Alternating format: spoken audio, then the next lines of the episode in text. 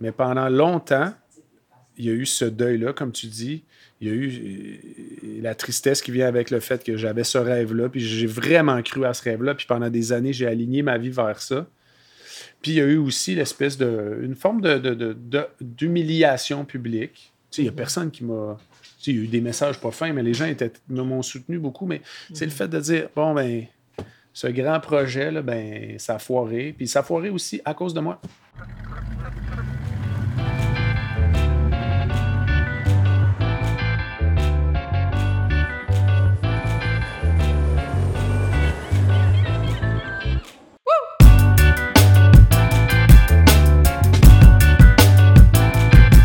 Bienvenue dans le podcast Destination Entrepreneur. Je m'appelle Luce Morin, je suis comptable professionnel agréé depuis plus de 30 ans. Mon parcours, m'a amené dans le fond à travailler pour des grandes entreprises prestigieuses comme Deloitte, Reebok, Adidas, le groupe Aldo. Puis par la suite, ça m'a permis, avec cette expérience-là, de partir ma propre entreprise, Active Services comptables et fiscaux, en 2011. Dans le podcast, on va vraiment parler de différents sujets. Je veux vous parler de mes expériences, je vais vous parler d'expertise en finance, en fiscalité. On va avoir des invités à chaque mois aussi, des entrepreneurs qui vont nous raconter toutes leurs petites histoires d'entrepreneurs, leurs histoires inspirantes. Ils vont nous reparler de leur parcours, ils vont vous donner des trucs d'entrepreneurs. Je pense que dans le fond, vous ne voulez pas manquer ça. Pour être sûr de rien manquer, moi, je vous invite à nous suivre sur les réseaux sociaux, à nous suivre sur Facebook, sur Instagram, sur TikTok, sur YouTube. Donc, pour être sûr de rien manquer de nos actualités, donc, suivez-nous. Et puis, euh, les liens, dans le fond, vont être dans la bio, euh, ci-dessous. Puis, ensemble, je pense qu'on va réussir à libérer votre potentiel pour que vous atteigniez votre destination d'entrepreneur à vous. Je vous souhaite une bonne écoute. Bienvenue à Destination Entrepreneur. Aujourd'hui, on a une édition spéciale. On est au restaurant A avec euh, Francisco Randez. Salut. Bienvenue. J'ai goût de dire bienvenue. bienvenue. bienvenue. chez vous. Bienvenue à Destination Entrepreneur. Ben, merci beaucoup de me recevoir. En fait, Francisco, comme vous le savez, la plupart, euh, Francisco, c'est un animateur, c'est un chroniqueur un mannequin, un acteur et surtout un entrepreneur. C'est, pour, c'est la raison pour laquelle aujourd'hui, je l'ai invité à Destination Entrepreneur. On va parler entrepreneuriat. Oui. Oui. Elle a nommé bien des affaires que j'assume pas tant euh, ou j'assume moins que je les assumais, mais. Ben, c'est pas obligatoirement toutes des choses que tu fais présentement, mm-hmm. mais c'est quand même toutes des chapeaux que tu as portés. Oui, c'est vrai. C'est vrai. Donc, je pense que j'aimerais ça rentrer direct dans le vif du sujet. Let's go. Et puis partir parce que tu as plusieurs entreprises ou tu en as eu plusieurs, tu as plusieurs projets. Tu es un gars quand même de drive. Puis c'est pour ça que je voulais vraiment t'avoir comme invité. J'aime ça des gars de projet, puis des gars avec des objectifs. Euh, on est, on va en profiter parce qu'on est dans le restaurant A ici. Mm-hmm. Euh, tu es copropriétaire de ce restaurant-ci. Oui. Moi, j'aimerais ça que tu nous parles euh, de ton association parce que tu n'es pas tout seul propriétaire. Donc, j'aimerais ça que tu nous parles comment les gens, dans le fond, c'est-tu les gens qui t'approchent pour faire des projets ou c'est toi qui arrives, tu dis, ah, j'aimerais ça faire telle affaire, puis. Euh, ben, dans le cas du restaurant A, moi j'avais, euh, j'ai eu un bar avant qui s'appelait la Porte Rouge, qui a été ma première vraie expérience dans le monde de l'hospitalité, où j'étais hands-on dans l'entreprise. La Porte Rouge, euh, ultimement, j'étais l'actionnaire principal. Ça comportait beaucoup de, ben, pas beaucoup, mais certaines tâches administratives. Moi, c'est vraiment pas ma force. Hein. on aura la mhm. chance d'en reparler. Donc, je me suis un peu fait les dents sur la porte rouge. Avant ça, j'étais dans le monde de l'événementiel en organisation, en hosting aussi, mais j'étais pas entrepreneur dans le monde de l'hospitalité. C'est à travers la porte rouge qui, à l'époque, on parle, nous, on a ouvert ça en 2007 et disons, là, 2008 à 2012 là, ont été des années très fastes pour la Porte Rouge. C'était pas mal la place à être, sur, euh, disons, dans le coin du plateau. Puis même à Montréal, les gens venaient de loin pour aller là. Puis c'était une époque où il n'y avait pas, euh, disons, rive sud et rive nord. C'était moins développé. L'offre était moins développée. Donc, les gens, nous, il y avait beaucoup de gens qui venaient de la rive sud pour sortir à la Porte Rouge. Il y avait des line-up incroyables à l'époque où il y avait encore des gros line-up. Euh, puis éventuellement, le monde de l'hospitalité a beaucoup changé. Fin de la parenthèse, c'est à travers la Porte Rouge, comme je disais, qui était un endroit très populaire, que j'ai rencontré tellement d'autres joueurs de l'industrie de l'hospitalité. et des gens qui sont éventuellement devenus mes partenaires en affaires, les partenaires d'ici. Euh, euh, ironiquement, les premiers partenaires que j'ai eus à la Porte Rouge sont redevenus nos partenaires ici, la gang de A5 Management. Euh, Alex et Pat, ben, Alex Bénard et, et Pat Etu, deux gars qui ont beaucoup d'expérience, qui ont, qui, ont une super belle offre avec A5 Management. Et donc, c'est ça. On s'est rencontré les partenaires actuels et les partenaires les plus actifs ici. On s'est rencontrés à travers la Porte Rouge. Euh, Nicolas, d'ailleurs, c'est à travers lui, Nicolas Hurley, qui, est mon ami et partenaire, qui est venu un peu me, parler de ce projet-là qui était là, qui, a trouvé son origine sur le plateau Mont-Royal. Euh, le A Vieux-Montréal, c'est la deuxième destination avec le Naobar en bas. C'est mhm. vraiment la suite du A Mont-Royal qui a été comme le, un succès. Oui, qui a été un succès, mais vraiment l'adresse phare, puis un côté très familial aussi au A Mont-Royal. Et c'est comme ça que après le succès du A Mont-Royal, on a décidé de continuer l'aventure avec le A Vieux Montréal et éventuellement le Naobar en bas et les kiosques. On a un premier kiosque au 4 cars. Un kiosque A. Donc, ça, c'est une autre business aussi là, dans laquelle. Euh, qu'on apprivoise encore, parce que vraiment, les, concessions, les kiosques, c'est vraiment une bébite à part. C'est super intéressant. Ouais, Vraiment, définitivement. Puis, euh, qu'est-ce qui fait justement que tu vas accepter d'embarquer dans un projet? Ça va-tu être plus en termes de personnes qui vont te demander puis dire ah, j'ai le goût de faire ce projet-là avec eux ou tu vas plus y aller en fonction euh, du risque financier ou de dire ah ben peu importe, j'y vais avec par passion? Oui. Euh, le, restaurant, le restaurant A, ça a été, et surtout le A Vieux-Montréal et le NAO, ça a été le dernier projet dans lequel euh, j'ai accepté d'embarquer je pense que ça va être le dernier, bien honnêtement. Là, puis mhm. il y a aussi le reste de ma carrière qui s'est beaucoup développé depuis dix ans, qui prend beaucoup plus de place dans ma vie. Cela dit, pour répondre à ta question, on en a parlé souvent au téléphone. C'est d'ailleurs pourquoi j'avais un peu hésité à accepter ton invitation au début, parce que je me considère pas tant entrepreneur, en fait. Je pense que je suis un bon idéateur, un bon créateur. Mais l'entrepreneuriat, ce que j'ai appris de l'entrepreneuriat, c'est que ça demande énormément d'organisation et c'est très difficile. C'est très difficile d'être entrepreneur.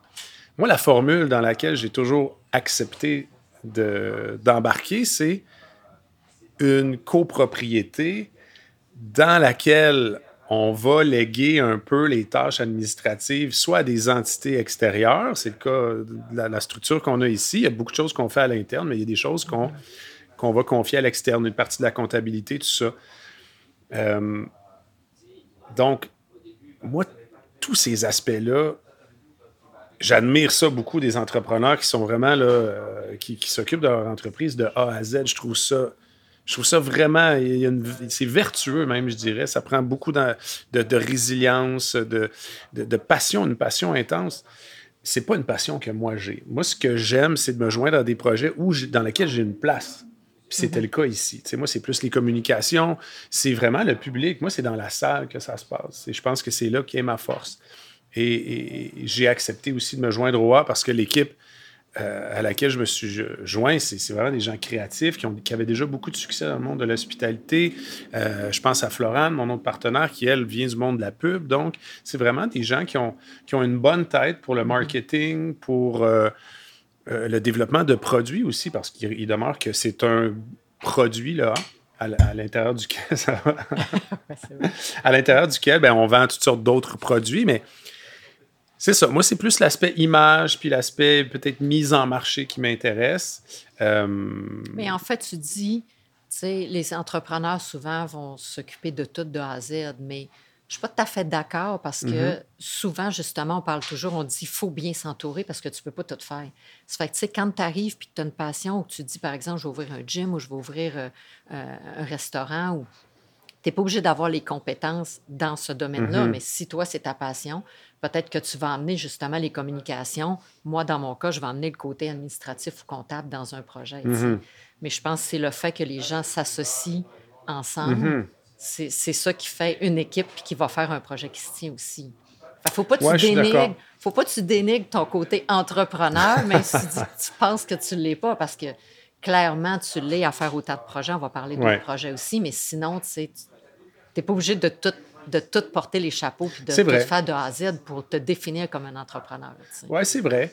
Euh, avec du recul, moi, je suis vraiment, je, me sens choyé de faire partie de la famille A, d'avoir fondé cette marque-là. Avec, euh, on est cinq fondateurs de la marque ce qu'on en a fait, euh, ce qu'on a traversé aussi, parce qu'on a traversé bien des tempêtes en disant mhm. la dernière a été la COVID, puis qui a été clairement la plus grosse, tu sais, puis on se remet encore de ça, les restaurateurs. Mhm. c'est, on n'en parle pas beaucoup, mais c'est très difficile. Le nombre de restaurants qui ferment dans la grande région de Montréal, c'est, c'est, hallucinant.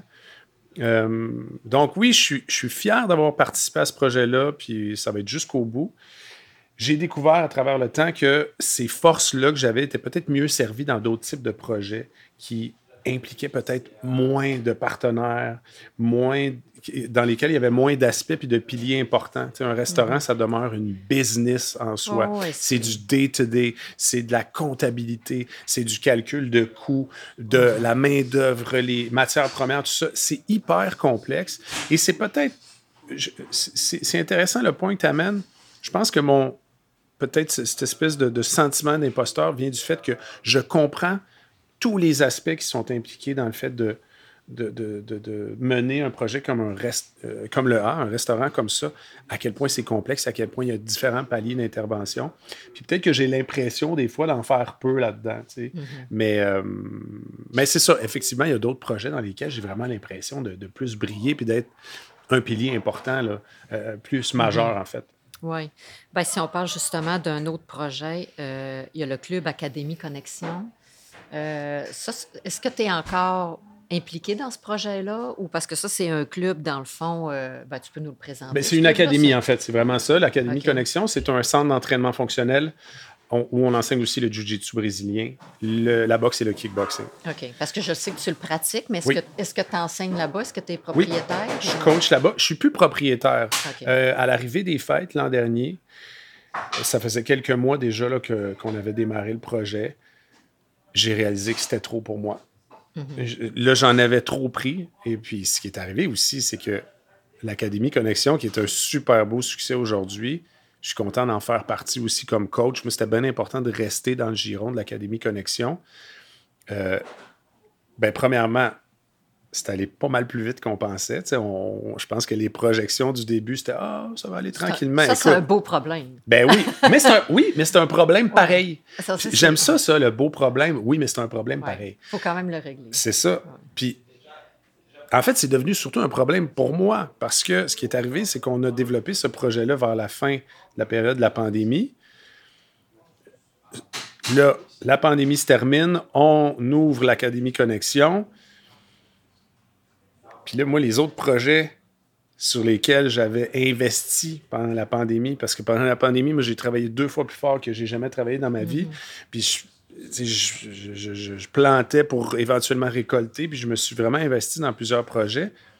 Puis là, toutes les autres affaires ont commencé à marcher. Et surtout, ma carrière média qui était un peu sur pause. Tu sais, la pandémie, on travaillait beaucoup moins. Tu sais, il y avait moins de jobs, puis c'était plus complexe. Bien là, tout d'un coup, c'est reparti. Bien là, du jour au lendemain, moi, j'avais commencé à travailler en immobilier pendant la pandémie. J'ai fait mon, ma licence de courtier, ah j'avais commencé à travailler avec McGill Immobilier.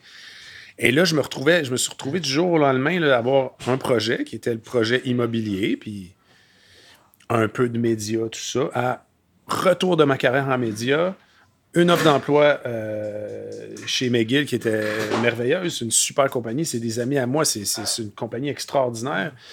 Euh, le gym qui démarre en trombe euh, et autre projet. Et là, j'ai vraiment, j'ai été submergé par ça. Puis à un moment donné, je me suis dit, il faut que je fasse des choix.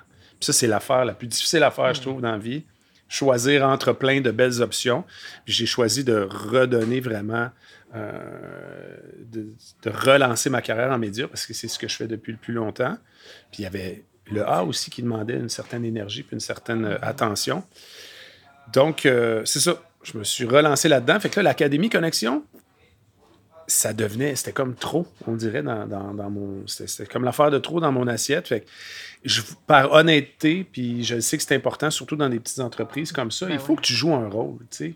c'est pas des entreprises où tu peux. T'es pas, je n'étais pas investisseur silencieux, là, tu sais. Mhm. Il faut jouer un rôle, puis je réalisais que ce rôle-là, je pouvais pas le jouer. Puis je réalisais surtout que les, mes quatre partenaires pouvaient remplir ce rôle-là facilement à ma place. Fait qu'on s'est juste Exactement. séparés à l'amiable, puis c'est ça, je coach encore là, puis c'est bien le fun. Fait que tu es un gars qui s'entraîne. Oui, oui, oui, c'est vraiment important. là. C'est, c'est comme un, gros, gros pilier dans ma vie. Oui, oui, oui. Tu t'entraînes quoi, cinq jours semaine ou? À tous les jours. OK. J'ai appris, là, tu sais, je vieillis, fait que j'ai appris à slacker un peu le week-end. Je prends un ou deux jours de congé par semaine, mais je vais être actif quand même. Mhm. Ouais, tu n'es pas toujours obligé d'être en intensité. Oui, c'est ça. Ça, c'est vraiment C'est là que tu dois faire du yoga ou faire d'autres choses qui vont t'amener. euh, de la marche, juste faire euh, le ménage dans la maison pendant deux heures. C'est une façon de bouger aussi. Puis je te dirais qu'il y a une grosse nuance que j'ai développée avec le temps, que j'ai intégrée dans mon quotidien, c'est de faire la différence entre l'entraînement et l'activité physique. Chose que je ne faisais pas avant. Il y, a, il y a une époque où je m'entraînais beaucoup, beaucoup et je ne faisais aucune activité physique. Puis au point où j'étais tout le temps brûlé. Fait que là, aller ici, aller faire ça, aller faire du. Tu sais, je me suis initié au ski touring, j'adore ça. Euh, tu sais, aller hiker, des- tu sais, faire des trucs parallèles à mon sport, qui est le jiu-jitsu brésilien aujourd'hui. Mais j'étais tout le temps brûlé dans le temps quand je, quand je pratiquais d'autres sports en, en mode compétition. J'ai appris à doser, puis à garder du temps justement pour de l'activité physique. Ça fait du bien. Puis C'est une des raisons où, en fait, tu es déménagé sur la rive sud. Oui. C'est-tu là que tu as commencé à faire plus d'activité physique vu que tu demeures près de la montagne puis de la nature? Ou... Oui, puis c'est vraiment la pandémie qui m'a forcé. Moi, pendant la pandémie, c'est- le jiu-jitsu brésilien, ça fait une dizaine d'années Ouais, que je pratique ça. oui. J'ai boxé longtemps, boxe olympique, euh, boxe amateur plutôt. Euh, ensuite, j'ai fait de l'athlétisme pendant de nombreuses années. Je suis retourné à la boxe, éventuellement le jiu-jitsu. Fait que pendant la pandémie, moi, je pratiquais le jiu-jitsu brésilien. S'il y a un sport qu'on ne pouvait pas pratiquer pendant ce temps-là, c'était ça. C'était un sport de combat et de contact. Fait que, Ah ouais. euh, on était isolés. J'ai recommencé à marcher. Euh, moi, j'ai passé une partie de la pandémie au- à Eastman, dans ce coin-là. Fait que je commençais à hiker, à marcher, puis à prendre goût à ça. Et à prendre goût à l'hiver aussi. Tu moi, pendant des années, j'essayais de. Je faisais tout ce que je pouvais pour me pousser du Québec pendant l'hiver. Puis la pandémie m'a appris à apprécier l'hiver. Puis les joies de l'hiver. Tu sais, comme je te dis, le ski touring, le hiking. Puis je pense que c'est une période de l'année qu'il faut embrasser. Puis, comme je disais, cette période-là m'a un peu ouvert mes horizons, puis m'a fait découvrir d'autres. La joie de l'activité physique, en fait. OK.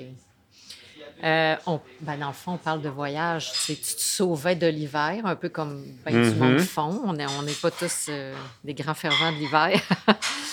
Et tu as fait un projet, justement, avant la pandémie, qui était Libertaire. Oui. Euh, qui était dans le fond. Ben moi, je l'ai suivi parce que c'était vraiment un projet de, de centre de yoga, d'arts martiaux, Oui. retraite un peu. Euh, c'était où encore en Ou El Salvador. Salvador, oui. c'est À. El Zonte, plus particulièrement. Exact. Puis ça, moi, moi, j'ai trouvé ça vraiment intéressant de suivre ça parce que, tu sais, c'est... En tant qu'entrepreneur, c'était le fun de te voir aller. Euh, puis on a vu quand même que ce projet-là, tu sais, c'était quand même ton bébé, c'est un gros projet. Oui. Puis là, tu étais à, l'étranger, à l'extérieur, puis tu es revenu. Bon. Bref, c'est sûr qu'après, j'imagine, moi, j'ai pas su le- la suite, puis je sais pas si tu veux en parler ou non, mais euh, c'est sûr que là, tu es obligé de revenir, puis tu as mis fin au projet.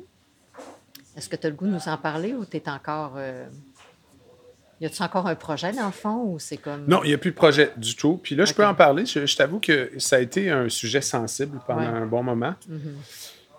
Là, je sais pas combien de temps qu'on a, mais j'ai long à dire là-dessus. là. C'est bien correct. OK, parfait. A- Euh, bon, le projet Libertad, parce que je, vous- je vais vous amener là, dans tout le processus. OK? Me voilà qui me dit Hey, moi, j'aimerais ça passer l'hiver quatre mois et demi par année ailleurs. J'ai pas les moyens de passer quatre mois et demi. Puis je suis pas un travailleur nomade. Moi, je vends mon temps, comme beaucoup de gens. Ouais. Tu comprends? Je vends, tu sais, on, on- on- on le vend plus cher peut-être notre temps quand on est à la télé, la radio, mais on vend notre temps pareil. Exact. Puis il y a une limite à- au revenu que tu peux faire en vendant ton temps cinq mois, six mois par année. Donc, il fallait que je trouve une façon de monétiser le fait d'être à l'extérieur du pays. Right? Ben oui. Et là, ben, moi, le un projet de faire, disons, euh, euh, un- projets à l'extérieur du pays, là, surtout en Amérique latine ou en Amérique centrale. Surtout, moi, c'est un endroit que j'aime beaucoup en général.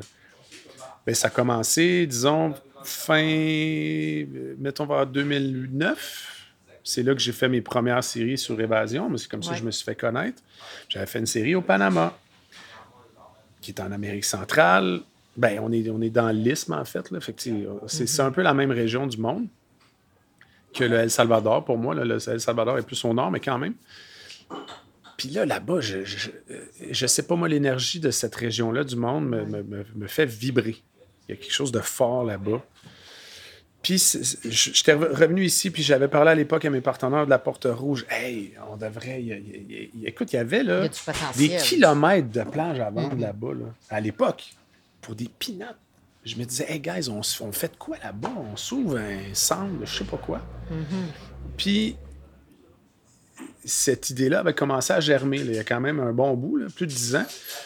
Mais même avant ça, moi, quand j'étais jeune, moi, j'ai étudié dans, en massothérapie, naturopathie, en physiologie de l'exercice. C'était vraiment ma passion quand j'étais jeune avant de devenir mannequin. je me souviens, je pense que c'était en 1999 ou 2000, j'avais été la personnalité de la semaine dans la presse. Parce que là, je commençais ma carrière de mannequin, puis ça avait explosé, ça aussi. Là. Puis il m'avait demandé ce que je voulais faire à 30 ans à l'époque. J'étais, ben moi, à 30 ans, je vais avoir un centre, euh, genre sportif. Euh, fait, euh, mais tu un peu nouveau genre. J'avais déjà cette idée-là. Fait que ça fait longtemps que ça germait, euh, l'idée d'un projet comme celui que je voulais faire au El Salvador. Les années qui ont précédé, donc on fait un bond dans le temps, les années qui ont précédé euh, le El Salvador puis Libertad, je suis allé au Costa Rica beaucoup. J'avais des amis qui étaient là-bas, qui avaient un projet. Je suis allé explorer là-bas. Je suis allé passer quelques mois là. J'ai vite réalisé que c'était pas abordable. Le mhm. Costa Rica, c'est déjà très cher. Les zones qui sont un peu développées, là, parce que des mhm. zones pas développées où tu peux acheter ce que tu veux, là, à 50 000 tu as des acres de terrain, mais il n'y a rien. Tu n'as pas d'infrastructure, il n'y a pas d'eau. oui, ça fait que si tu fais venir tout ça, c'est ben, ton projet ça, ça coûte des millions faire ça, là, tu sais. Donc, l'idée, c'était de trouver une parcelle de terre qui était dans une région qui était exploitée, mais pas trop. Mm El Salvador, c'est un peu ça. Euh, donc, ma copine de l'époque, elle avait un projet au El Salvador, un centre de retraite déjà. J'ai voyagé avec elle, j'ai découvert le El Salvador, puis je suis tombé en amour avec cet endroit-là. Mm-hmm. Je suis allé explorer un petit peu encore. Je suis allé en Équateur, entre autres. J'ai pas aimé ça. Revenu au El Salvador, puis j'ai dit, c'est ici. C'est là que ça se passe. Puis j'avais vraiment un coup de cœur pour cet endroit-là, pour les Salvadoriens aussi. Puis là, je me lance dans, je sais pas, dans, cette espèce d'idée-là, puis je ramasse mes idées, puis sur papier, ça faisait beaucoup de sens. Là. C'était beau. Mm-hmm. Puis là, je me suis dit, hey, attends une minute. Parce que là, ça prend de l'argent pour développer ce projet-là. Je n'ai pas, j'ai pas des, des, centaines de milliers de dollars à investir. Je dis, OK, je vais aller chercher des partenaires. Mais moi, pendant que je suis là-bas, l'hiver, je vais faire quoi? Parce que mhm. c'est bien beau d'avoir les fonds pour développer le projet puis les investir dans le projet. Il faut, faut, que je vive, moi. J'ai dit, hey, je vais faire un show de télé qui va, qui va ah, documenter mon projet là-bas. Fait que là, je dis, bon, écris, hey, là, dans ma tête, hey, là, là j'étais en business, là. Et là, moi, j'avais trouvé l'idée du siècle monte le projet. Puis, j'avais déjà de l'expérience euh, là-dedans avec ma partenaire Cindy aussi, qui est aussi mon agente. C'est pas le premier projet qu'on présentait. On a l'habitude de faire des pitchs télé. Puis, on avait eu déjà, on avait déjà vendu des projets. Fait que, tu sais, on monte un super beau projet. On est allé le vendre à TVA. Ils l'ont acheté. Puis, on part dans le développement de ce show-là. Moi, j'avais passé pas mal de temps au El Salvador avant. Mhm. J'avais déjà défriché un peu. Fait que, on arrive dans le show de télé, on part pas de zéro. Puis je le disais quand même, c'était transparent. Sauf que l'affaire, c'est que c'est bien beau tout ça, là. OK, j'avais fait de la legwork, j'avais trouvé les zones, je savais où je voulais investir à peu près. C'était deux villages. Puis là, on avait une super équipe aussi euh, avec Jean-Philippe Parizeau à la réalisation qui a vraiment aidé à même développer mes propres idées euh, pour le projet. Fait que là, c'est bien beau tout ça. Euh, ma tante embarque là-dedans. Mon chum Danny, qui lui habite à Londres, il est avocat là-bas, mais il dit Moi, j'embarque dans ton projet. Euh, mon ex-copine. Fait que là, c'est cool. Le show de télé, ça part. Mais là, je me rends compte que j'ai pas l'argent pour faire ce projet-là. Parce que là, ça coûte pas mal plus cher que j'avais imaginé. Puis ça, là, je, suis sûr qu'il y a du monde qui regarde et qui disent, mais ben niaiseux, tu sais. Mais moi, j'avais pas pensé à ça. Ah, J'y avais pensé, mais... dans ma tête, tout allait s'aligner. Puis c'est là que je te dis que l'aspect financier, c'est pas juste pas ma force, c'est vraiment une faiblesse chez moi. Et le projet Libertad, en toute honnêteté, je me suis dit, hey, c'est pas mon premier barbecue. J'ai eu plein d'autres, des business qui ont bien fonctionné. Mhm. Ça va bien aller. Et je me, je me fiais beaucoup sur ma capacité à rassembler des gens. Exact. Mais là, il manque. une équipe, dans le fond, puis même aller chercher de l'argent parce que, tu sais, souvent, les projets, oui, tu peux pas avoir d'argent puis dire, OK, moi, je m'ouvre telle affaire ou j'ai telle idée, mais tu vas, il y a moyen d'en trouver de l'argent tout le temps. Je comprends, Luce. Mais il y a une limite, là. C'est sûr qu'il faut que tu aies le profit qui va aller avec. Mettons, nous autres, on avait acheté les terrains, tout ça. Il y avait une partie qui était faite. Mais là, mettons, il manquait, là, pour que ça se tienne un petit peu, là, un 200 000 US. Là, nous autres, on ne l'avait pas. Là. Il n'y a pas un de nous quatre qui l'avait. Fait que là, essaye de convaincre quelqu'un, toi. Parce que, hey, des gens intéressés, là, euh, dans les, dès les premières diffusions, là, tu devais en avoir, tu devais recevoir des demandes. Je recevais des dizaines de messages sur Messenger. Mais il y a quelques personnes avec qui je me suis effectivement assis pour discuter de ça, mais il n'y a personne qui voulait investir parce que c'est 100 risque. Ah, parce que c'est un endroit où, premièrement, les constructions du type qu'on voulait faire, c'est pas assurable. Mm-hmm. C'est pas assurable. C'est des toits en paille. Tu sais, c'est super pour là-bas. Ça fait la job là-bas. Fait que là, déjà, tu fais Ah, OK, quand même. Tu sais, c'est investi. Puis ben, quelque chose. Puis c'est des régions aussi où, qui se désertifient un peu en ce moment. Il y a beaucoup de feux de brousse. Fait que, il y a un risque lié au fait de construire, puis ça peut brûler. Puis après ça, ben good luck, il faut que tu le reconstruises. Puis il y a toujours la politique là-bas aussi, parce que si la politique change ou quoi que ce soit...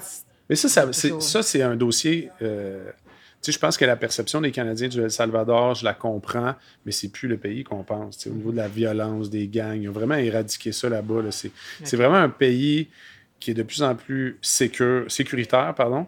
Puis, euh, il y a des belles opportunités d'investissement. Mais il demeure que le climat, ça, demeure une menace là-bas. On est dans cette mhm. espèce de couloir-là là, où les changements climatiques là, se font sentir plus vite qu'ailleurs. Donc, il y avait ça. Fait que oui, des gens qui étaient prêts à dire Hey, moi, hey, j'étais un ancien euh, pompier qui est menuisé, euh, je vais embarquer avec mhm. toi. Hey, super cool, man. Bob, t'as l'air vraiment nice, mais t'as-tu 100 000, tu sais? Puis là, c'est Ah non, pas tant, tu Tout le monde avait du temps à mettre. Tout le monde avait du temps, personne n'avait de l'argent. Puis là, c'était pas. Moi, je me disais, je peux pas emprunter des. C'est trop risqué. Fait que là. Mais là, pendant ce temps-là, tu tournais encore ou c'était. Oui, mais pendant le tournage, c'est là où j'arrive au, bout de mon histoire. je sais que j'ai tendance à faire des histoires non, très non, longues. C'est intéressant. Vas-y. Là, OK, je commence à. Il y a quelques solutions qui commencent à, à émerger. 12 mars 2019, si je me souviens mhm. bien. Nous autres, on est en plein tournage. OK? Là, on nous dit il y a une annonce, là, il, y a un, il y a un virus. Oui, puis là, tu n'es pas ici. On entendait parler de ça. Euh, Et là, je me dis Attends une minute, qu'est-ce qui se passe? Fait que là, on, commence à nous. On commence à comprendre ce qui se passe. Et là, on apprend que 24 heures plus tard, les frontières du El Salvador vont fermer. Ah là, c'est la panique au sein de l'équipe. Les, les, gens veulent être. Mes partenaires qui avaient des enfants, puis tout, tu fais Attends une minute, c'est pas vrai, je vais rester pogné ici. Puis moi, j'étais comme Ben non Dans ma tête, c'est une affaire qui allait durer deux, trois semaines. Ah oui. Puis finalement, on est tous partis. on a bien fait parce que j'ai des amis qui sont restés là-bas, mais des Québécois qui sont restés là-bas huit mois sans pouvoir sortir du ah pays. Je ne l'aurais pas trouvé drôle. Là. Et mes partenaires euh, dans, le show non plus. Donc là, tout d'un coup, tout était sur hold. Mm-hmm. C'était pire.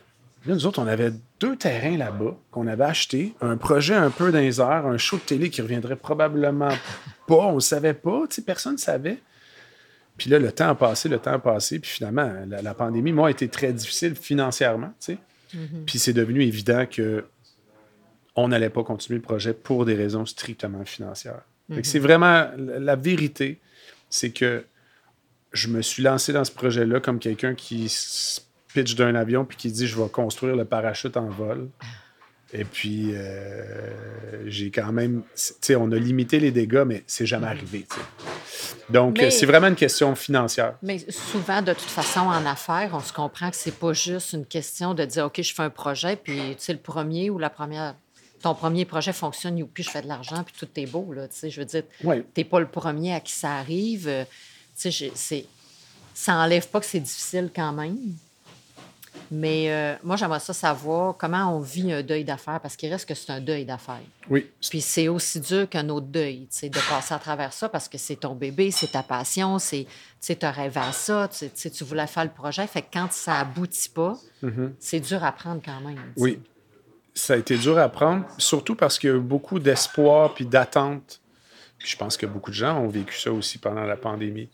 Mais là, c'était d'être toujours un peu sur la glace. Est-ce que la pandémie va finir? Est-ce que, est que TVA va embarquer dans une saison 2? Parce que c'était risqué pour eux aussi. Là. Sais, on lance une prod, puis là, finalement, on- il y a un autre lockdown, puis ils perdent. euh, Ouais. fait que c'était risqué pour plein de gens. Euh, fait que beaucoup, beaucoup d'attentes, de l'espoir, essayer de relancer le projet, essayer de relancer le projet autrement. J'ai essayé pendant comme un an et demi. Puis éventuellement, me, puis c'est ça, me rendre à l'évidence que ça se passerait pas. Mais là, il y a, moi, il y avait un aspect qui m'aidait, qui était l'aspect public, qui me donnait du vent dans les voiles. Parce que moi, je me disais, hey, on va faire saison 1, 2, fin de la saison 2, là, on, on lance, euh, on, on ouvre les portes du centre. Saison 3, on vit une année avec nous dans le centre, puis après ça, Ben on, oui. on aurait probablement fait le tour. On avait vu ça sur trois saisons. Mais là, fait que là, l'aspect, le- le- le- comme je te dis, l'élément public était un avantage pour moi parce que Ouais. quand les portes allaient ouvrir, c'était une, une fenêtre et une carte d'affaires incroyable. Exact. De la même façon que là, cet échec-là, je l'ai vécu publiquement. Ouais. Et là, c'est faut annoncer à tout le monde. Hey guys, vous m'avez suivi, vous nous avez suivis pendant un an dans Libertad, ben, il n'y en aura pas d'autres. là. Puis il n'y en a pas de projet. Ouais. Puis là, pendant deux ans, là, ça vient de finir récemment que je reçois plus de messages. Parce que j'ai beau avoir fait des publications Facebook, en quand parler à la radio, en parler partout. Les gens continuent. Hey, puis ton projet, à chaque fois, c'est comme ah, un petit coup, Un- tu petit coup de poing dans les côtes. Là, Ouais. là c'est passé. Mais pendant longtemps, il y a eu ce deuil-là, comme tu dis. Il y a eu euh, la tristesse qui vient avec le fait que j'avais ce rêve-là, puis j'ai vraiment cru à ce rêve-là, puis pendant des années, j'ai aligné ma vie vers ça. Puis il y a eu aussi l'espèce de. une forme de, de- de- de- d'humiliation publique. Tu sais, il n'y a personne qui m'a. Tu sais, il y a eu des messages pas fins, mais les gens étaient, m'ont soutenu beaucoup. Mais c'est le fait de dire bon, ben, ce grand projet-là, ben, ça a foiré. Puis ça a foiré aussi à cause de moi. Mais c'est ça, il faut faire attention, il ne faut pas tout prendre non plus sur nos épaules. Puis comme je disais, tu sais, un entrepreneur, c'est pas. Moi, je ne désigne pas un entrepreneur avec le succès de tous les projets ou l'argent qu'il y a dans ses poches au bout du compte, mais je trouve que c'est la, dri- la drive, le, le- la passion, puis dans le fond, tu sais, de- d'embarquer dans tout ça, puis de dire, OK, go, je le fais, tu sais.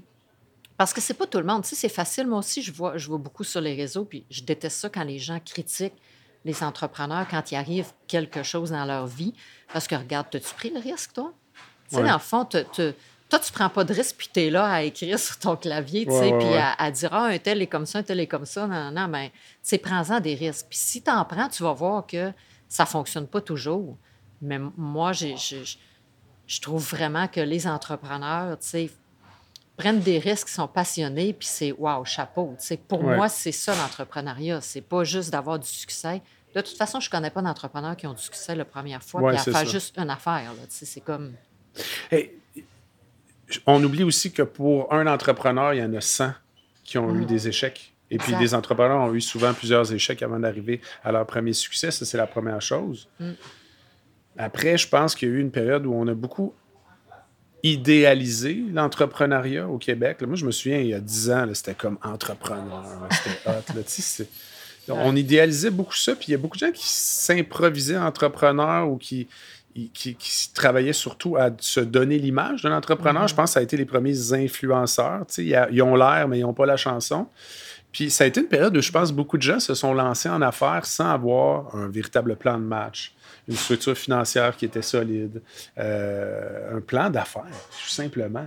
Combien de gens se lancent en affaires puis n'ont pas de plan d'affaires? J'ai jamais fait un plan d'affaires de ma vie. Pas- Il y a d'autres gens qui le faisaient. Mais un véritable plan d'affaires, c'est de la job, là. Ben non, mais ça. Puis c'est parce que le fait de faire ton plan d'affaires, moi, je dis toujours aux gens, c'est pas juste pour aller chercher du financement. Mais même toi, ça te convainc aussi parce que tu vas tellement le développer Mhm. qu'il y a plein de choses que tu vas découvrir au fur et à mesure en le bâtissant, ton plan d'affaires. Mhm. Puis c'est ça qui va faire que tu vas être vraiment solide parce que tu vas te rendre compte, OK, là, je sais où je m'en vais, mais j'ai aussi l'équipe pour m'aider à arriver là. sais. Mhm. Tandis que quand tu fais pas de plan d'affaires, c'est comme un peu des fois juste dans les airs. Ouais. Puis tu le, ré- tu le réalises un peu trop tard ou tu vas réaliser au, au Oui. fur et à mesure Ouais. qu'est-ce qui te manque. tu sais. Mais ce que je trouve intéressant aujourd'hui, c'est que c'est des expériences que je peux partager puis que je me gêne pas de partager. Tu sais, étant une personnalité publique, beaucoup de gens m'approchent avec soit des projets ou. Puis j'essaie d'être vraiment transparent puis généreux dans, dans cette- ce partage d'informations par rapport à mes échecs puis les mauvaises décisions que j'ai prises dans le développement de certains projets. Tu sais, puis faut jamais dire jamais. Tu sais, il y a peut-être un, un projet qui va émerger de tout ça pour moi, tu sais, avec le temps. Je te dirais, il faut jamais dire échec aussi. Parce que je pense pas qu'un échec, ça existe. Parce que, tu sais, je veux dire, il y a des choses qui fonctionnent pas, mais c'est un apprentissage. Mhm. c'est pas un échec, c'est quoi un échec, tu sais? Que, que, que ça n'ait pas abouti à ce que toi, tu aurais voulu, tu sais? Ouais. Fait que je, je suis pas d'accord avec le mot échec. Mais je comprends ce que tu veux dire. J'ai l'impression. mot fort aussi, tu sais, ça fait mal. Ouais. Oui, il est peut-être, il résonne peut-être avec le fait, euh, l'aspect monétaire de l'affaire. Parce que quand tu perds beaucoup d'argent dans un projet, ça a un impact dans ta vie. Oui, c'est clair. Tu euh, tu l'as peut-être vécu, moi je l'ai vécu. Puis là, tout d'un coup, tu es comme, hey, ça va marcher, ça va marcher. Puis là, à un moment donné, tu te déboules les marches d'une shot. Ouais. Euh, moi, ça m'est arrivé dans un autre projet qu'on qu'on n'a pas nommé. Puis celui-là, j'ai pas envie d'en reparler, mais j'avais perdu beaucoup et presque, presque tout même. Ça m'a pris des années. Je, suis en- je te dirais, c'est les derniers mille, moi, là, ça fait des années, là, puis je vis encore certaines, certaines répercussions de cette décision-là que j'ai prise il y a 8 ans, 9 ans. C'est beaucoup quand même. là. Non, non, c'est clair. C'est clair. Fait donc, peut-être qu'échec, c'est pas le bon mot. Mais justement, peut-être qu'on devrait parler plus de comment pas se rendre là, tu sais. Puis ça revient à ce qu'on disait, de planifier plus, de prendre son temps, de de, de, de pas rêver en couleur comme moi je l'ai fait, par exemple. Puis de pas sous-estimer certains aspects d'une entreprise. Comme tu disais au début, confier ça peut-être à quelqu'un d'autre, puis confier ça à quelqu'un de confiance aussi, parce que ça, c'est un autre aspect. Des Exactement. partenaires malhonnêtes, c'est terrible, ça aussi. Fait que c'est vraiment de faire ses devoirs, puis d'être un peu patient des fois, puis de peut-être reporter le moment où on va, on va se lancer dans l'entrepreneuriat, si ce n'est qu'une- que quelques semaines, des fois, ça peut faire toute la différence. Mais vraiment prendre la bonne décision pour éviter, justement, je pense que le jeu en vaut pas la chandelle, des fois. Puis je pense qu'il faut être prudent quand même dans l'entrepreneuriat, dans, l'aspect financier tout ça, mais éventuellement, il y a une prise de risque qui est inévitable. C'est sûr. C'est sûr. Puis, tu sais, tu, peux prendre les décisions en fonction aussi de ta passion, puis qu'est-ce Mm-hmm. qui, qui t'amène là. Mais ça ne veut pas dire que tu ne peux pas calculer tes risques quand même. On est d'accord. Fait que sur ça, vu que ce projet-là de partir quatre mois euh, l'hiver, puis que maintenant que tu aimes l'hiver, euh, je sais pas jusqu'à quel point, mais est-ce que tu voyages quand même? Est-ce que tu aimes ça partir un petit peu l'hiver quand même, te promener un peu en Amérique du Sud? ou- Euh, ça fait un- euh, je suis pas parti depuis un an. Je suis allé passer un mois en République dominicaine l'an- passé, un endroit que j'ai. Ben, ça fait un petit peu plus qu'un an. là. Un endroit que j'ai adoré, là, hors des sentiers battus. Là. La région de Samana, c'est hallucinant. Euh, Peut-être un petit deux, trois semaines au temps des fêtes. Mais ça va vraiment être à partir de l'année prochaine. là, que- tu sais, comme je te dis, moi, je suis en train de régler certaines, certaines choses personnelles là, liées à des dettes du passé euh, d'entreprise. Je suis pas mal à la fin de ça. Je, je veux comme fermer cette boucle-là pour passer à l'autre étape. là. Fait que oui, oui, les voyages, c'est sûr. Là. T'aimes ça? Ben oui, puis tu sais, je, je m'ennuie de faire du surf. Tu sais, moi, j'avais Ah, c'est vraiment. vrai, ouais. J'étais drivé par cette passion-là, qui était une passion quand même nouvelle. là. Je suis pas un grand surfeur, mais j'ai surfé beaucoup dans les dix dernières années. Puis c'était un sport dans lequel il faut vraiment que tu t'investisses beaucoup.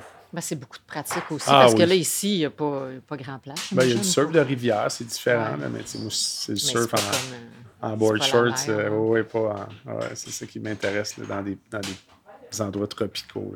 Oui. Puis maintenant, justement, là, tu parles du côté financier. Tu te dis, bon, tu sais, une fois que tout est réglé ou tu sais qu'on s'en va vers là, je, vais passer à d'autres étapes. Euh, je voyais aussi, tu parles beaucoup de, de décisions de, de, vivre minimaliste.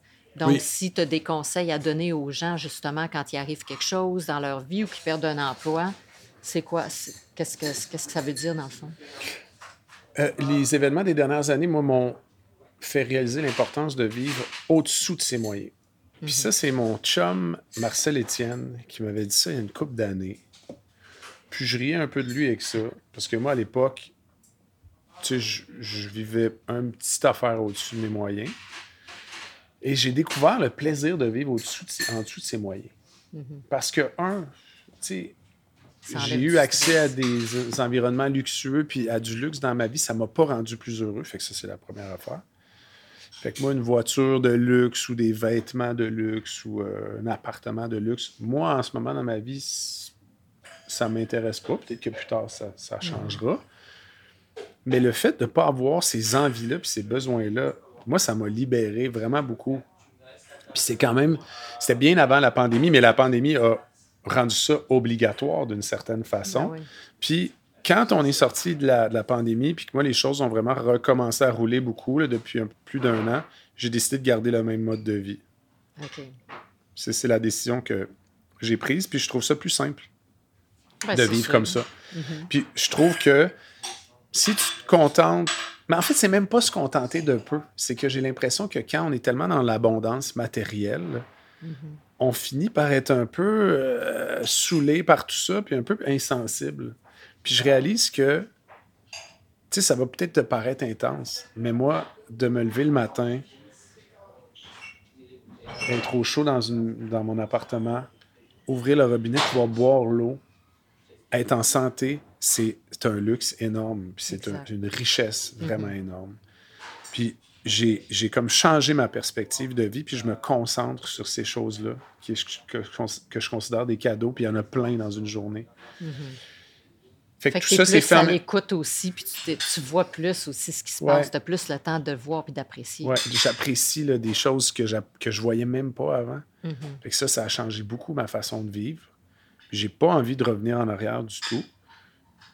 Puis ma mentalité, c'est je continue à travailler puis à développer ma carrière. Puis l'abondance financière est quand même là. Mais tout ce qui s'en vient, ça va être pour créer autre chose. Puis mm-hmm. là, je sais pas encore c'est quoi, mais j'aurai les moyens financiers de le faire. Puis ça serait quelque chose que je ferai qui va être beaucoup plus proche de moi puis qui va se faire de façon plus organique. Plus naturelle. C'est ça. Mais c'est comme ça que je vois l'argent, une, espèce de, de, lubrifiant, en fait, qui va faciliter les, les, les, le mouvement des, des rouages puis tout ça. C'est un peu comme ça que je le vois, mais je le vois pas comme plus de pouvoir d'achat. Mm ça, ça a changé beaucoup pour moi. Voilà. Mais bravo. Merci. non, non, mais c'est c'est de base, mais c'est pas ce que tout le monde fait dans leur vie. Puis, tu sais, ça va tellement vite que des fois, on oublie, puis on, on embarque comme dans le rouage de dire, ah, ben, je vais travailler plus, je vais faire ça, je peux m'acheter ça, je peux. Tu sais, mm-hmm. dans le fond, l'important, comme tu dis, c'est. Si toi, tu aimes justement voyager ou faire du surf, ben, tu, tu vas mettre ton argent là, puis tu vas dire, écoute, ça, j'ai le goût de le faire pour moi, tu sais, ça fait que je vais le faire, puis c'est tout. Mm. Mais ça veut dire que toi, où tu te vois, là, là j'imagine que tu es un gars de projet, là, tu dois avoir quand même ton oui, de tourner puis dire j'ai, j'ai des idées, j'ai des projets que j'aimerais réaliser les prochaines années. As-tu des petites affaires que, que tu veux jaser ou, pas du tout? Sans ça être concret, je veux dire, tu te vois où dans le fond? Parce que là, on voit un peu ton enlignement des, des prochaines années, comment tu mm-hmm. veux vivre, développer, mais y a-tu des projets ou des choses que tu aimerais réaliser euh, peut-être éventuellement? Oui, mais justement, j'ai décidé de faire moins d'affaires. Mhm. Puis de pousser plus euh, des projets qui sont déjà existants. pour moi, la radio, les communications, c'est quelque chose de bien important. Mhm. j'ai décidé de d'alimenter au quotidien ces choses-là. De, de perdre cette peur de, de, de, manquer quelque chose, puis de manquer un événement. Puis de bien faire ce que tu fais présentement aussi, puis de l'amener à un autre niveau. Oui, à la façon d'un artisan qui, à chaque mhm. jour, polie sa lame. C'est un peu ça. Mhm. C'est un peu ça. J'ai été inspiré beaucoup par la, la, philosophie des shokunin au Japon, des gens qui vont, pendant des décennies même faire la même chose, répéter les mêmes gestes jusqu'à la quasi-perfection qui arrive jamais, mais c'est aussi ça qui est beau, c'est de savoir que tu n'arriveras jamais. Puis c'est d'avoir le courage de développer quelque chose, de développer un art, un aspect de ta vie. Donc, les communications, c'est quelque chose de bien important pour moi, mais j'aime aussi l'aspect psychologie des communications, ça m'a toujours intéressé. Euh, puis évidemment, tout ce qui est en lien au mouvement, les sports de combat, euh, le mhm. développement du mouvement plus holistique aussi, c'est quelque chose qui m'intéresse beaucoup, que je développe, que j'enseigne. En ce moment, je me laisse porter un peu, puis je vis mhm. ça pleinement en me disant que je suis pas pressé de développer un projet, que puis que tout ça va s'aligner. Je, je suis comme dans une zone de confiance où j'ai envie de dire à la vie, et moi, j'ai essayé beaucoup d'aller vers toi, je t'invite à venir vers moi, puis en vivant à chaque jour euh, mes passions pleinement, puis entièrement, on verra ce qui se passe. Autre chose que je tiens à dire, puis tu sais, on parlait de l'aspect financier. Moi, c'est quelque chose que j'ai vraiment pris en main dans les dernières années. Je travaille avec une équipe, ça fait maintenant dix ans, mais plus intensément depuis cinq ans. Puis ils m'ont vraiment. C'est une, agence qui s'appelle Nirvana qui font de la conciergerie financière. Et moi, ils m'aident vraiment là, dans tout ce qui est gestion, administration. Puis ça a changé ma vie, pour vrai. Mm-hmm. Parce que, un, j'ai moins à m'en soucier. Je suis quand même impliqué dans les processus, mais j'ai l'impression que ça m'a beaucoup libéré parce que moi, moi là, il, y a, 12 ans, là, 15 ans, là, je me souviens, une année là, où là, j'avais 4-5 ans d'impôts pas faites. ouais. Ça fait rire. non, non, ça me fait pas rire parce que j'en vois tous les jours. Ben, j'en vois. Ça fait longtemps, là. là. Moi, j'arrive de loin. Mais moi, là, je recevais des, des lettres avec euh, avis final, là. T'es pas stressé, là. Zéro, là. Et imagine aujourd'hui, mes affaires sont tellement à l'ordre. Mais y a-tu un jour, à un moment donné, que ça, ça te stresse? Parce que, mettons que les clients viennent, me voir dans ce cas-là, il y a une limite, tu sais, quand, je sais pas, ton compte de banque est retenu ou quelque chose par Revenu Québec, là, ça te fait réaliser, oh, oh my God, il faut que je fasse quelque chose. Mais c'est parce que ça, plus que tu attends avec les années, plus que tu procrastines, mais là, plus que le stress doit monter parce que là, tu n'as aucune idée de la dette fiscale que tu es en train de te monter avec les pénalités intérêts. Là. Ben moi, c'est ça. C'est qu'à un moment donné, là, les, les Revenu Québec, tout ça, Revenu Canada sont plus relax, là, mais il y a un bout, là, Revenu Québec, euh, il y avait comme ah une petite escouade de, recouvrement. Là, je pense qu'ils ont démantelé ça. Ben, tout le monde. encore assez euh, oui. à Revenu Québec. moi, je me souviens d'avoir eu. C'est un autre sujet, Luce. Des expériences de me faire appeler par un fonctionnaire de Revenu Québec, me faire hurler après au téléphone. Ah, Et comme, on est où, là? je pense que c'est beaucoup plus courtois. il y a eu beaucoup de plaintes par rapport à ça, mais je mhm. t'avoue que tu sais, ce genre d'appel-là, tu fais Hey, peut-être je devrais m'occuper de, de, faire mes rapports d'impôts puis de payer mes impôts. Ça a pris des années à me sortir de ça. Fait ce que je trouve cool aujourd'hui, c'est qu'il y a toute une génération de jeunes qui sont intéressés par les finances, par l'auto-investissement, qui sont vraiment impliqués dans leur vie financière. Mhm. Je pense qu'il y a une belle génération en ce moment qui ne feront pas les mêmes erreurs que peut-être ma génération a faites. Mais je pense qu'on parle plus de finances aussi. Je sais pas, c'est moins tabou. C'est comme. Tu sais, on en parle aujourd'hui, mais moi, j'adore parler finances avec les gens. J'adore parler aux entrepreneurs parce qu'on apprend aussi de ça. Fait que, non, je sais pas. Mais je pense qu'effectivement, on s'en va vers une génération. Euh, que les gens prennent, s'occupent plus de leurs finances et de leurs affaires, puis, c'est correct aussi. Mais si tu n'en occupes pas, c'est quelqu'un d'autre qui va s'en occuper. Puis il y a plein de façons. Aussi, exactement. Tu peux, comme toi, faire affaire avec quelqu'un qui va t'aider à t'en occuper. Mais je veux dire que quelqu'un d'autre va s'occuper de toi, dans le sens où mm-hmm. il y, a, il y, a, une façon de s'occuper de ses finances pour sauver des sous carrément. Exact. Parce que si tu t'en occupes pas, ça te coûte plus cher. Mm. Puis il y a une façon aussi de gérer ton argent. Puis ça, on, on le voit de plus en plus, l'autogestion, déplacement, puis tout ça, puis mhm. ça donne des bons résultats. Là, si tu es, consciencieux, puis tu t'appliques à ça. Parce qu'on est à une époque, je pense, générer des revenus passifs, c'est inévitable. Ah oui. Avec l'inflation, l'augmentation du coût de la vie, les salaires ne suivent pas. On le voit au quotidien, les gens ont de la misère à arriver. Donc, mhm. c'est important. Si en plus que c'est difficile, tu gères pas tes finances puis tu t'endettes, mon Dieu, c'est la fin du monde. c'est lourd quand même quand tu es là-dedans. Mais toi, as eu comment le déclic s'est fait comment là, pour les gens, maintenant qui nous écoutent puis qui sont dans ce cas-là, là, que c'est quand tu as eu le déclic de dire mon Dieu, il faut que je m'occupe de mes affaires. Ou il faut que je trouve quelqu'un qui va m'aider à m'occuper de mes affaires? Y a-tu un déclic ou ça s'est juste fait tranquillement, naturellement? Comme je t'ai dit, ça fait dix ans. Là, j'essaie de me souvenir comment j'ai rencontré Annika, qui est, celle qui a fondé Nirvana. Je pense que c'est, oui, c'est mon agent Paul Rodriguez, un de mes agents de l'époque, qui m'avait mis en contact avec Annika. J'ai rencontré Annika, puis là, elle a fait Eh boy, il y, a, il y a du chemin Il y a de la job, là. T'es-tu prêt? Parce que ça va être intense? Il faut que tu veuilles aussi. Là, C'est comme. Euh, Mais tu sais, moi, j'ai jamais fait de faillite. Là. Mm-hmm. Mais, Mais, qu'il y a des moments. J'étais comme, on tire-tu juste la plug? Mais justement, parce qu'au niveau de l'entrepreneuriat, il y a des conséquences quand tu fais faillite. Non, non, exact. Si tu es honnête, là, si tu mm-hmm. commences pas à faire des prête-noms de ton cousin puis de ta nièce, tu sais, si, si tu es legit dans la vie, tu fais faillite, puis tu es entrepreneur, ça, ça, te met des bâtons dans les roues quand même. Ah non, non, c'est sûr. Après, quand tu arrives pour réemprunter ou quoi que ce soit, c'est comme ça. C'est pas facile, non? Euh, y a-tu quelque chose, toi, dans. En fait, j'aurais deux questions dans, dans, deux sens différents. Y a-tu un des projets dans ta vie ou des projets ou des trucs, peu importe ton développement, donc tu es vraiment fier? Aujourd'hui, tu dis avec le recul, waouh, ça, c'est quelque chose que.